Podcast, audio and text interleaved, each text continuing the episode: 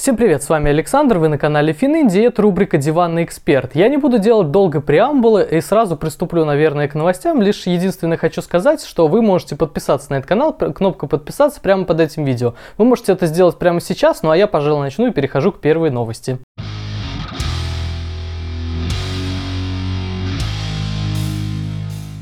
И первая новость, рынок американских акций на этой неделе вырос, а вот э, российский рынок, он упал. Многие связывают это с геополитикой, наверное, так оно и есть, но на самом деле я хочу обратить внимание на одну занимательную особенность. Обычно, когда вот такие вот какие-то геополитические шероховатости происходят, э, мы видим, что курс доллара к рублю, он э, резко подскакивает вверх, и это единственное, э, что не произошло на этой неделе из того, что я ожидал. Я думал, что он тоже подскочит, будет в районе 70 75 рублей, но нет, он э, как остался на уровне 73.50, как он был в начале недели, так он и остался к концу недели. Это меня не может не радовать, потому что мне доллары нужны примерно каждый месяц покупать, и на этой неделе я с удовольствием купил 1000 долларов по 73 рубля 45 копеек. Помимо прочего, я обратил внимание, что в моем портфеле примерно 16% сейчас э, занимают российские акции, а обычно, как правило, они занимали 17-18%, и именно к такое э, распределению активов по странам я привык, чтобы российские акции занимали у меня 17-18%. Но сейчас они занимают 16%,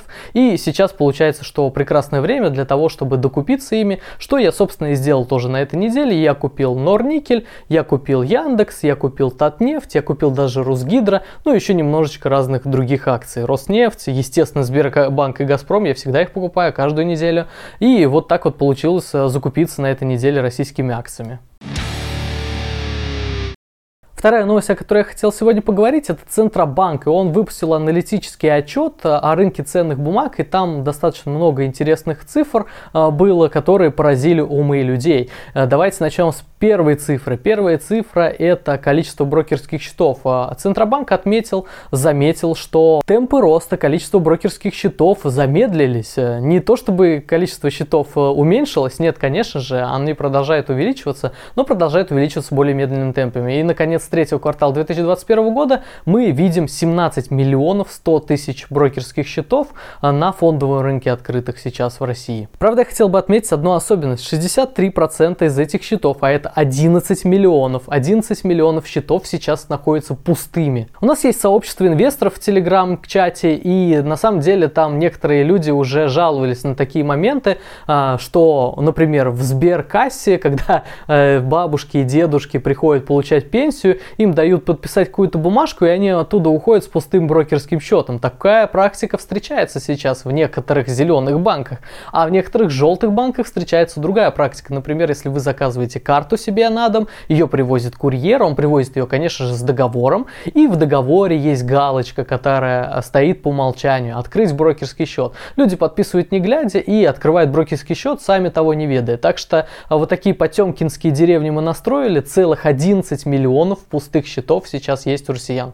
Еще одна цифра. На более чем 3 миллионах счетов сейчас менее 10 тысяч рублей. Они не пустые, но на них менее 10 тысяч рублей. Я думаю, что это те люди, которые открыли разные счета под промо-акции, э, там попользовались этим счетом и вывели все деньги и оставив там какие-то мелочи, там 100, 200, 500 тысяч рублей. И сейчас они идут в расчет и их целых 3 миллиона таких счетов. И получается, что из 17 миллионов счетов 11 миллионов счетов это полностью пустые, 3 миллиона счетов это до 10 тысяч. И получается, что счетов, которых свыше 10 тысяч рублей активов, а, насчитывается всего лишь 3 миллиона штук. Так что, а, если вы слышите от кого-то, что полстраны уже инвестирует 17 миллионов клиентов у а, брокеров, то это, к сожалению, не совсем правда, потому что есть очень много пустых счетов, есть очень много мелких счетов, и на самом деле вот тех вот реально реальных активных счетов, которые можно считать в статистику, наберется всего-то 3 миллиона. Если говорить о цифрах, то сколько денег сейчас на брокерских счетах? Э, Центробанк тоже приводит эту статистику. 7,7 триллионов рублей сейчас находится на, в активах э, на брокерских счетах россиян. Это и акции, и облигации, и валюта, и может быть даже рублевый кэш, который лежит на счете. Если вы сейчас думаете, это сколько, это что за куча денег такая, 7,7 триллиона рублей, рублей,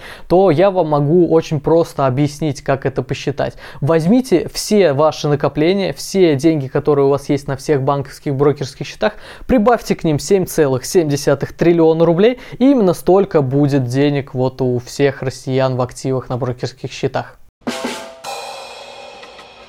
Но если без шуток, то давайте посчитаем, давайте сравним с тем, с чем можно сравнивать. Например, сравним с количеством денег на банковских депозитах. На банковских депозитах сейчас 31 а, триллион рублей у людей, даже почти что 32 триллиона рублей. А на брокерских счетах 7,7 триллиона рублей, то есть а, намного меньше, в 4 раза меньше. Кстати, Банк России сейчас э, в очередной раз отметил, что россияне очень любят инвестировать в иностранные акции.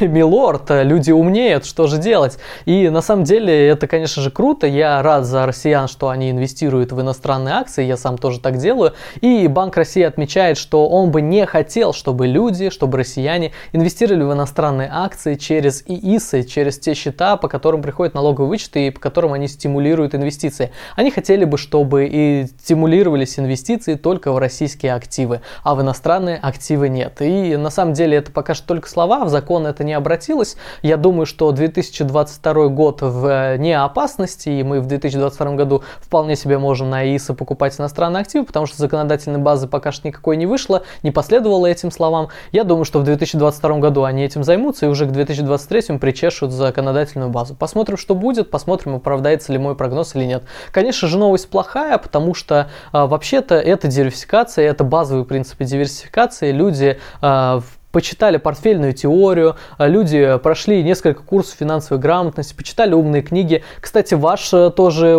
курс финансовой грамотности прошли эти люди, в, ребята из Банка России, я к вам обращаюсь. Так вот, э, вы же тоже за финансовую грамотность, и люди, конечно же, поумнели, обрели финансовую грамотность, и поэтому покупают иностранные акции. Ничего плохого в этом нет. Четвертая новость. На этой неделе вышла конференция Яндекс Это надо конференция. Она уже второй год подряд выходит, публикуется в виде записанного видео, видео записанной такой документалочки. И в этой документалочке проинтервьюировали с десяток э, всяких э, сотрудников Яндекса по всяким темам. И я просмотрел эти полтора часа и сейчас готов вам за 3-4 минуты изложить самые главные тезисы, чтобы вы не тратили свое время, чтобы вы смогли сэкономить свое время. Итак, первый тезис, поехали. Это e-commerce самый большой риск для Яндекса. Тигран Худовердян, операционный директор Яндекса, подтвердил это. И это круто, что они об этом а, понимают, это осознают, а, потому что я, как инвестор в Яндекс, я тоже прекрасно осознаю, отдаю в этом отчет, что а, e-commerce сейчас, Яндекс Маркет, если вы не поняли, о чем речь, является самым крупным риском для Яндекса, потому что они ввязались в эту гонгу очень поздно, уже есть гиганты, уже есть слоны на этом рынке, это Озон и Wildberries, и им приходится конкурировать конкурировать сейчас с Яндекс.Маркету с такими слонами. А, приходится огромные инвестиции делать в логистику, огромные инвестиции в склады, огромные инвестиции в пункты выдачи заказов. И посмотрим, во что это все обернется. Хорошо, что у руководства Яндекса не надеты какие-то розовые очки, и они прекрасно понимают, что это огромный риск и осознают, отдают себе в этом отчет. Второй тезис, который я для себя вывел и который звучит в этом видео, в этой конференции, звучит он так. Вопрос, который мы задаем себе годами, говорит операционный операционный директор Яндекса, это что мы будем не, не будем делать, что мы не будем делать. А, на самом деле, если вы посмотрите на структуру Яндекса, то сейчас это и такси, и еда, и маркет, и какие-то колонки, еще и серверы они собираются свои делать, а, свои полностью собирать. Так вот, а, здесь приводится в пример геймдев, а, разработка игр, и а, Тигран Худоверзян рассказал о том, что вообще-то мы могли бы залезть в этот рынок, но так как у нас там не было экспертизы, мы решили не рисковать и не делать этого. То есть они ну, всегда пытаются ответить себе на вопрос, что мы, будем, что мы не будем делать. Еще одна большая тема, которая раскрывалась в этой конференции, это беспилотники. Беспилотные такси, там, конечно же, по Ясенево они поездили без инженера за рулем, даже полностью в автономные автомобили. А, кстати, нам эта функция недоступна, она доступна только сотрудникам Яндекса, но тем не менее. А, беспилотные автомобили было одной из центральных тем, и о чем там пытались нам рассказать. Я всегда задавался вопросом, а что будет, когда беспилотникам разрешат ездить по городам абсолютно открыто, то есть а, уберут вообще все ограничения на беспилотный транспорт. А, не лишатся ли в этот день, в, в этот час а, все водители своей работы? Потому что это выглядит действительно как опасность, и это может вызвать какое-то социальное недовольство. На самом деле они объяснили это так, что в рынок перевозок, он сейчас очень сильно растет, очень быстро растет, и на нем наблюдается огромный дефицит. И вот эти беспилотники будут появляться постепенно на улицах наших городов, и они будут покрывать тот самый дефицит. То есть они пока что не будут создавать конкуренцию людям, они будут э, занимать ту нишу, которая остается свободной прямо сейчас, потому что есть огромный дефицит на рынке перевозок. И только через 10, может быть 20 лет беспилотный автомобиль полностью заменит водителя кожаного мешка за рулем. А, только через, может быть, 20 да, лет. Э, получается, что так. А, так что водители могут не бояться свою судьбу, на их век еще останется, а вот уже молодежи, каким-то э, людям, которые сейчас в школу ходят, а, возможно, есть смысл задуматься о том, что водителем вам уже не стать, это профессия к тому моменту, когда вы повзрослеете, закончите обучение, уже может и не стать. Там, кстати, ведущая задала интересный вопрос, который, я думаю, что интересует всех, почему э, такси сейчас стоит так дорого. На самом деле, я этим моментом не интересуюсь, я не езжу на такси, может быть, э, кто-то из моих э, подписчиков часто ездит на такси, расскажите обязательно о том, какое у вас ощущение от этого рынка, э, растет ли стоимость переезда, поездок на такси, или она не растет, насколько растет, э, на десятки процентов, или, может быть, на единицы процентов, потому что я езжу на такси, может быть, два 2-3 раза в год, если это не по работе, за свой счет, потому что я, в принципе, передвигаюсь либо на общественном транспорте, либо на своем автомобиле. Но для многих, я насколько понял, это горячая тема, и Яндекс ответил так, мы не устанавливаем, говорят они, цены на такси, на цены на такси устанавливает рынок, а, цены на такси устанавливает э, соответствие баланс спроса и предложения. Если есть высокий спрос, если есть мало предложения, то цены на такси растут. Если есть много предложений, есть мало спроса, а, то в таком случае цены на такси будут падать. А, грубо говоря, они намекнули на такую фразу «верните нам мигрантов в страну, и тогда такси у вас подешевеет», потому что появится много предложения, много дешевого предложения, и цены на такси снизятся. А сейчас а, это предложение очень дорогое, его очень мало, и поэтому цены на такси такие высокие. У меня сейчас 44 акции Яндекса, Яндекс сейчас находится в просадке, покупал его по 4850 рублей на этой неделе. Ну, надеюсь, что у них все получится и тех планов, которые они реализовывают. И следующая новость, уже четвертая новость в этом выпуске, которую я для себя выделил. Apple. Apple э, вновь бьет все рекорды, которые только возможно. Он побил рекорд по стоимости акций с учетом сплитов. Она сейчас стоит 177 долларов, когда я записываю это видео. Он побил э, рекорд, э, стал опять самой дорогой компанией в мире, опять э, опустив на второе место Microsoft. И он побил э, рекорд, э, ну, грубо говоря, по своей капитализации, потому что капитализация уже вплотную приблизилась к 3 триллионам долларов. 3 триллиона триллиона долларов. Это безумие какое-то. Вот столько стоит Apple сейчас. И почему это происходит? Давайте подумаем, давайте прикинем, а, почему Apple стоит так дорого. Возможно, аналитики всяких инвестбанков типа Morgan Stanley или Goldman Sachs а, сейчас в реальном времени получают данные о том, а, как сейчас выглядит рынок потребительского сектора, в котором вот работает Apple, потребительской электроники. И, может быть, они видят, что там очень есть высокая активность, и я уверен в этом, потому что что это традиционно так происходит. В четвертый квартал э, каждого года, вот этот конец каждого года, он традиционно вот у Apple и у таких других э, компаний, которые торгуют электроникой, он самый рекордный, потому что люди э, покупают какие-то подарки, может быть, новогодние друг другу, люди покупают себе в первую очередь подарки на всякие годовые бонусы, и, ну, айфоны, макбуки, ну, вы понимаете, о чем я. Так вот, и я думаю, что четвертый квартал 2021 года для Apple станет, в принципе, рекордным рекордным за всю его историю, как по количеству выручки, так по количеству прибыли, так по количеству проданных единиц техники. Посмотрим, а, что будет. Я вот лично делаю такой прогноз, я думаю, что он легко реализуем. И вместе со мной, я думаю, что солидарны все главные топовые аналитики. Именно они в большей степени влияют на цену акций. А вот наши российские эксперты, эксперты, может быть, в кавычках, или, может быть, действительно э, нормальные, качественные, крутые эксперты, э, чаще всего всего смотрят на Apple с круглыми глазами и пытаются его оценить, а, поделяя будущее на прошлое. Что я имею в виду? Они берут э, будущее, которое выражается в price, э, в цене на акцию.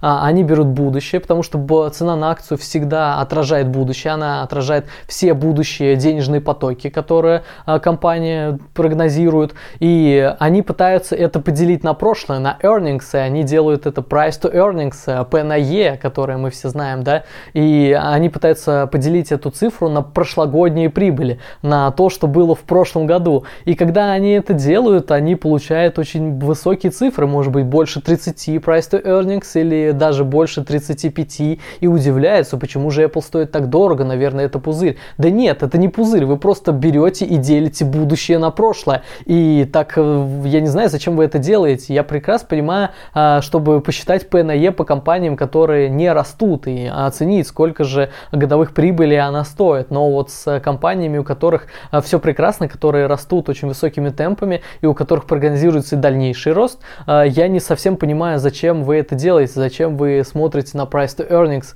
в этой ситуации. Я лишь напомню еще одну мантру, которую я не устаю повторять, что Apple э, перспективный рынок э, осваивает сейчас, вы, возможно, об этом не знаете, но рынок автономного управления, туда Apple сейчас вкладывает миллиарды долларов, он пытается это все очень скрыть, это все супер конфиденциально, но тем не менее миллиарды долларов сейчас от Apple уходят туда, и я думаю, что году к 2025 мы вполне увидим Apple Car, а вы прекрасно понимаете, что это огромный рынок, рынок автомобиля на автономном управлении, и, возможно, Apple будет один из лидеров этой гонки. А посмотрим, что будет. Это, конечно же, большие риски, но я думаю, что они осознают, что они идут на эти риски, и я думаю, что у них есть план, у них есть какая-то тактика, и они ее придерживаются. У вас была какая-то тактика с самого начала, вы ее придерживались? С самого начала у меня была какая-то тактика, и я ее придерживался. Единственное, что я еще хотел сказать, так это то, что мое мнение, оно аффилировано, и, скорее всего, я некоторое заинтересованное лицо. Что я под этим подразумеваю? У меня есть 88 акций Apple сейчас. Это самый большой стек, это самая большая позиция в моем портфеле сейчас. У меня средняя по ним прекрасная, 102 доллара. Сейчас они стоят 177. Конечно же, я чувствую себя прекрасно, конечно же, я супер э, позитивен, супер оптимистичен по Apple. И, возможно, вы сейчас слышите это и воспринимаете как инвестиционную рекомендацию, и не нужно так делать. Э, обязательно думайте своей головой, обязательно посмотрите на ту негативную, пессимистичную, другую точку зрения, э, сравните ее с моей точкой зрения, и вы прекрасно должны понимать, что она истина-то, она где-то посередине. Я думаю, что вы это знаете, что вам это объяснять не нужно, но тем не менее. Пятая новость. Инвестиции в наборы Лего. Итак, о чем я хотел рассказать. Сейчас, э, возможно, вы слышали, это уже пробежалось по всему интернету, э, что инвестиции в наборы Лего дали огромный результат, огромный возврат на инвестиции. И он э, обогнал даже инвестиции в акции и обогнал инвестиции в золото. И, возможно, вы слышали эту новость, и давайте я немножечко поясню, что там происходит. Это исследование выпустил Высшая школа экономики, наша российская высшая школа экономики сделала она ее, кстати, на английском языке для англоязычной публики, э, но тем не менее, конечно же, мы тоже об этом прекрасно все узнали. Э, я лишь хочу отметить несколько таких, скажем так, странностей в этом исследовании. Во-первых, взят датасет там с каких-то начала 90-х годов по 2015 год, то есть мы не знаем, что происходило в 2016 году, в 2017 и так далее до 2021 года с этими наборами Лего. Почему-то данные обрезаны по 2015 году году. Второй момент, на который я хотел обратить внимание, так это то, что эта новость всплывает уже несколько лет подряд. Одна и та же со ссылкой на одно и то же исследование. В 2019 году я нашел такую же новость в «Коммерсанте», в 2020 году я нашел такую же новость, и вот сейчас, в 2021 году, она вновь а, всплыла, она вновь появилась а, в информационном поле и облетела все интернеты, завирусила где только можно. А, я думаю, что я подозреваю, что это исследование выпустилось э, примерно в 2016 году, потому что 2015 годом заканчивается датасет, на который ссылаются исследователи. И с того момента каждый год почему-то эта новость вирусится, не зная, что происходит. Валидировать эти данные мы не можем, потому что нет никакого ссылки на Excel, где можно это все прогнать самостоятельно. Но, тем не менее, исследователи заявляют, что наборы Лего дали 11% годового выражения. Кстати, они не сравнивают их с американскими акциями, они их сравнивают с мировыми акциями. Ну, догадайтесь почему. Наверное, потому что американские акции все-таки обогнали набор Лего. А, они сравнивают их с, америка... с мировыми акциями, с акциями всего мира. Они сравнивают их с золотом, они сравнивают их с облигациями. И, конечно же, 11% в годовом выражении на периоде там, 20-25 лет – это прекрасная доходность. И я уверен, что да, они действительно действительно обогнали все другие типы активов э, с такими цифрами. Единственное, что валидировать эти цифры нам не получится. Я провел некоторый research этой темы и посетил несколько форумов э, любителей Лего. И вот что я вам еще хочу сказать. Да, действительно, может быть, э, инвестиции в наборы Лего вам помогут спастись от инфляции. Я даже не сомневаюсь в этом. Но есть огромная проблема в этом рынке, и она звучит, как можно ее выразить одним словом. Ликвидность. Э, проблема в ликвидности. Если вы делали какое-то объявление на Авито и пытались продать что-то через Авито, вы поймете, о чем я. Э, вы, ты можешь просто взять, выложить какое-то объявление и несколько месяцев ждать, чтобы хоть кто-то на него откликнулся. Почему я здесь привожу в пример Авито? Потому что самая главная, основная площадка для такого вот сбыта э, коллекционных наборов Лего это eBay. Это, ну, примерно плюс-минус то же самое, скажем так. И второе, может быть, популярное место, где можно сбыть свои наборы коллекционные, это специализированные форумы, где люди находят, там, продавец находит покупателя, покупатель находит продавца, они договариваются, отправляют посылку, по предоплате получают какие-то деньги, и посылка уходит. Я здесь хотел бы обратить внимание вот на что. Знакомясь, изучая эти форумы, я обратил внимание на то, на очень похожую вещь, которую я уже наблюдал в другой области коллекционирования и инвестиций в коллекционные предметы. Это виртуальные вещи, да, вещи из игр, из компьютерных игр. Здесь то же самое. Есть мелкий скам, и он здесь процветает. Что я имею в виду? Например, вы купили набор Лего за 50 долларов, продержали его несколько лет и нашли покупателя, который готов вам заплатить за него 300 долларов, э, у вас было 50 долларов, а он предлагает вам 300 долларов. И вы думаете, что это прекрасная сделка, в 6 раз дороже можно продать свой набор. Вы радуетесь, он вам предоплачивает, отправляет по PayPal 300 долларов, вы собираете посылку, отправляете ему, и что происходит после этого, когда он получает эту посылку, он создает спор на PayPal и возвращает свои 300 долларов себе. Э, дело в том, что PayPal это такая система, в которой покупатель всегда прав. Он может написать что угодно, что коробка была повреждена, что коробка была вообще пустой. Он может написать, что это китайская подделка, а не настоящий Лего. И по любой из этих причин он может вернуть себе 300 долларов. И в итоге вы, остан... вы сделали супер все правильно. Вы нашли тот самый набор инвестиционный, который вырос 6 раз. Он вырос у вас 6 раз. Вы нашли покупателя. Вы все сделали правильно, вы отправили ему. Но вы остались без набора Лего, без денег и без всего. Э, то есть бывает такое, и этот скам мелкий процветает. Так что обратите на это внимание. Это тоже один из рисков а, тех, кто собрался в это, этим заниматься. Ну а уж если вы собрались этим заниматься, давайте я вам сделаю несколько рекомендаций, несколько быстрых рекомендаций, которые я тоже вывел, когда изучал этот, эту тему. А, первое. А, коробка ни в коем случае не должна быть повреждена. Повреждение коробки это сразу несколько десятков процентов минус от цены. Имейте это в виду. Второе, конечно же, оно проистекает из первого. Вы не можете вскрыть коробку, а, собрать лего, разобрать, убирать все обратно в коробку и потом его продать. Ну, точнее, можете, но у вас никто не купит это по коллекционному акционной цене, и, скорее всего, это будет э, очень дешево стоить после того, как вы ее разобрали. То есть, ну, это так не работает. А, третий момент, вы должны держать э, наборы в темном, сухом месте, чтобы, во-первых, коробка не промолчилась, не испортилась, а во-вторых, э, чтобы краска не выцвела. Там на балкон поставить не вариант. Выцветит краска и все, и вы никому это не продадите. А дальше еще один момент, который я хотел бы упомянуть здесь, это что нет никакой связи между тем, насколько это интересная франшиза, может быть это э, сериал «Друзья» или «Звездные войны» или «Гарри Поттер», и тем, э, будет ли этот набор инвестиционно привлекательным. Например, э, я приведу яркий пример. Самый сейчас хайповый набор – это Lego City из, ну, из коллекции Lego City Кафе Корнер, угол с, с кафе. Там есть наборы, из которых можно собрать целую улицу, целый квартал, и вот один из кусков этого квартала, кафе, он вышел из оборота обороты, и он э, за несколько лет вырос в 10 раз в цене. И в этом наборе нет ничего. То есть это обычная серия, которая не является какой-то франшизой там знаменитой, именитой, типа Звездных войн. Это обычная серия, обычные фигурки, там не было ничего особенного, но тем не менее этот набор выстрелил в 10 раз. То есть тут очень сложно что-то угадать. И еще на что я хотел бы обратить внимание, на что обращать внимание сами э, форумчане с Лего форумов, так это на то, как быстро меняется мир. И если вдруг какой-то американский актер э, как-то неправильно выразился насчет гендеров, насчет расы, его начинают канцелить, то есть убирать отовсюду, убирать из всех сериалов, из всех фильмов,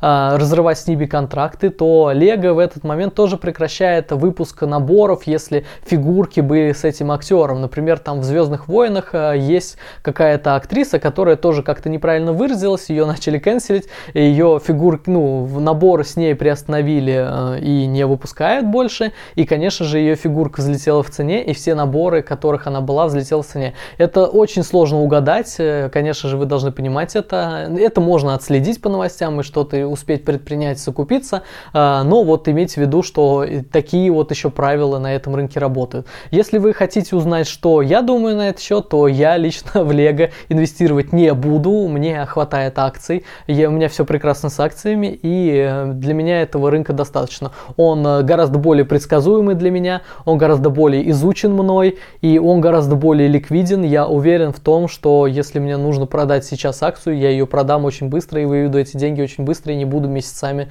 ждать, пока кто-нибудь купит мой набор. И последняя новость на сегодня. Стримерша с Twitch TV с никнеймом Эморант, э, которая недавно буквально отметила свое 18-летие, заявила, что она купила на 1 миллион долларов акции Visa. А ранее она заявляла о том, что она покупала на 2 миллиона долларов акции Google. Что я могу сказать тем, кто попернулся сейчас чаем, услышав эту новость? Э, добро пожаловать в дивный новый мир. Буквально пару месяцев назад был грандиозный слив э, информации с Twitch TV, и я проявил, конечно же, неэтичность. Я полез в этот слив э, посмотреть информацию, и я проверил, сколько из стримеров, которых я смотрел ранее, и, может быть, даже иногда поглядываю сейчас, на которых был подписан, зарабатывают зарабатывают денег с Твича. Там э, вся информация заключалась в том, что слили платежные данные, сколько в среднем за год зарабатывает каждый из стримеров. Ну, не в среднем, а статистику по годам. И я посмотрел на тех стримеров российских, русских, русскоязычных, э, которые работают на Твиче и которые стримят там, и удивился. Для меня было удивительным увидеть эти цифры. Э, может быть, 200 тысяч долларов у средней руки стримера, не самого топового, можно увидеть. Так что в, в год, да, в год э, это 15 миллионов рублей, если вы хотите, чтобы я перевел эти деньги а, в рубли. Так вот, э, я не сомневаюсь, что у американской стримерши, которая вещает на английском языке на весь мир, э, и вы прекрасно знаете, что эти люди, американцы, англичане, они гораздо активнее подписываются, они гораздо активнее тратят деньги в интернете на всякие подписки. А, так вот, я уверен, что этот миллион долларов и эти 2 миллиона долларов, эти 3 миллиона долларов в сумме, она в свои 18 лет заработала. Я не сомневаюсь в этом вообще. Э, именно так это и работает сейчас. Э, тот, кто проявляет большую активность, э, имеет много подписчиков, может очень много заработать на Твиче. Так вот, я рад за эту девушку, потому что в 18 лет, если бы я так думал, как она в 18 лет, и покупал бы акции компании, может быть, не на миллион долларов, потому что у меня его не было, а на 200-500 долларов, там, которые я заработал где-то ездя на северную практику в Воркуту. Так вот, если бы я в свои 18 лет знал бы об этом и покупал бы акции, я бы мог бы сказать себе сейчас в 32, в 33 года спасибо. И я думаю, что она скажет себе в 32-33 года спасибо за этот поступок. Я уверен в этом, это круто. А, с другой стороны, я увидел здесь ужасную диверсификацию. Она купила на 3 миллиона долларов а, только две акции, то есть она разделила свои состояние, свои активы между двумя компаниями. Это, конечно же, ужасная диверсификация, базовые принципы нарушены. А, если ты хочешь инвестировать, то просто купи широкий рынок, купи индексный фонд на S&P 500. Если тебе не нравится S&P 500, потому что там очень много старперских компаний, которых ты э, не хочешь себе держать, то купи э, новый модный э, индексный фонд на NASDAQ 100, на NASDAQ, у него тикер QQQ, и инвестируй в технологичные компании. Если даже в NASDAQ 100 тебе не нравится, что там есть некоторые нетехнологичные компании, например, Pepsi, он есть в индексе NASDAQ 100, то купи Vanguard Information Technology ETF. С тикером VGT, и будут у тебя супер хай-тек компании, и будет очень широкий рынок куплен. А, потому что когда ты покупаешь две компании себе всего лишь в портфель, у тебя очень высокий риск эмитента. Неизвестно, что случится. Может быть, э, случится что-то а, плохое с Google, а вот с Amazon или с Apple при этом будет все прекрасно, с Microsoft. И в итоге получится, что ты инвестировал в одну компанию, и а, эта компания не сыграла, да. А когда ты инвестируешь в широкий рынок, у тебя этого риска эмитента как бы нет, он у тебя как бы пропадает, потому что ты инвестируешь сразу весь сектор или весь мировой рынок, и у тебя нет этого риска эмитента, и это круто. Я думаю, что ей стоит все-таки немножко поучиться. А вот кому нужно много учиться на этом опыте, так это нашим всяким блогерам. Э, я смотрел однажды интервью с девушкой очень молодой, которая взлетела в ТикТоке, имеет миллионы подписчиков в ТикТоке, и там был подкаст о персональных финансах, и я просто пробил себе лицо рукой, когда слушал о том, как она относится к своим деньгам. Это же просто просто ужасно. Это просто, как знаете, две противоположности. Одна инвестирует в акции виза, а другая э, совершенно непонятно свои деньги тратит, и они просто сквозь пальцы просачиваются. Я пробил себе рукой лицо, когда слушал подкаст Данилы Поперечного с Big Russian Bossом, э, которые обсуждали, как нужно трейдить Теслу.